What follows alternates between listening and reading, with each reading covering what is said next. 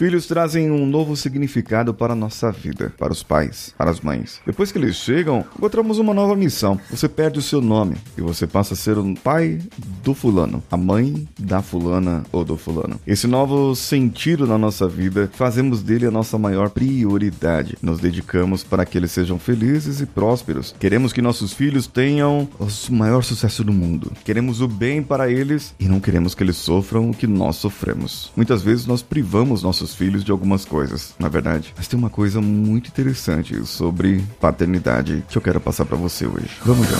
Você está ouvindo o Coachcast Brasil. A sua dose diária de motivação.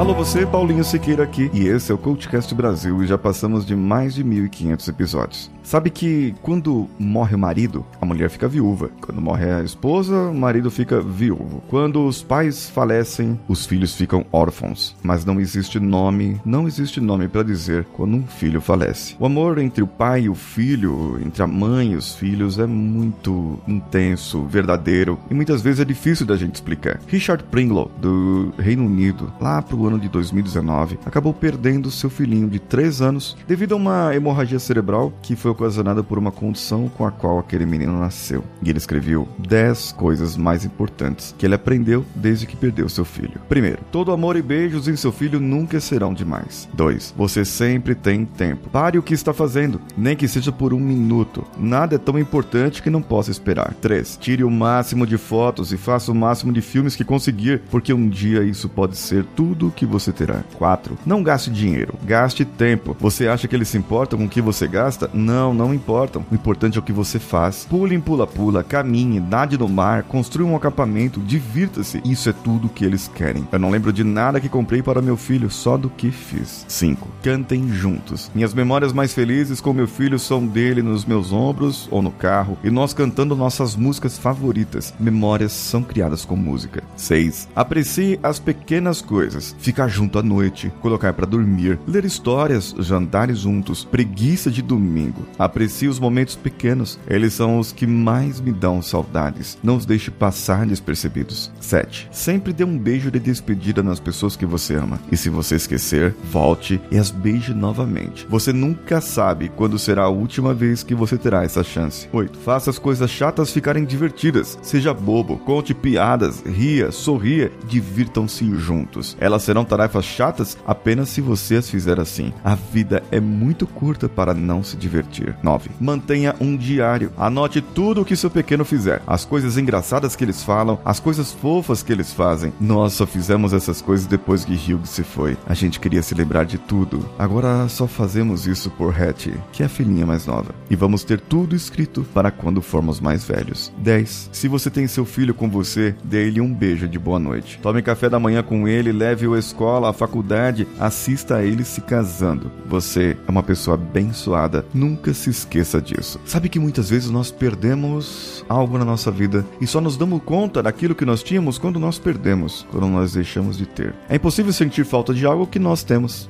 Isso é interessante. É impossível sentir saudades daquilo que está junto com a gente. Isso é forte, não é? Mas a força tem que estar dentro de você e saber que enquanto você tem seu filho, tem sua filha, você tem a si próprio para dar essas lições, para andar com eles no dia a dia. Então caminhe, faça. Use esses 10 conselhos, 10 motivos para você continuar amando não somente seus filhos, mas também a sua família.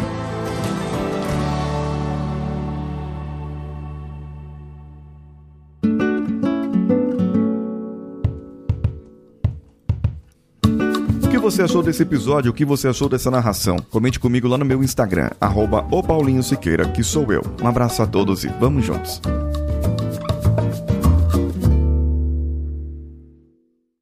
Esse podcast foi editado por Nativa Multimídia, dando alma ao seu podcast.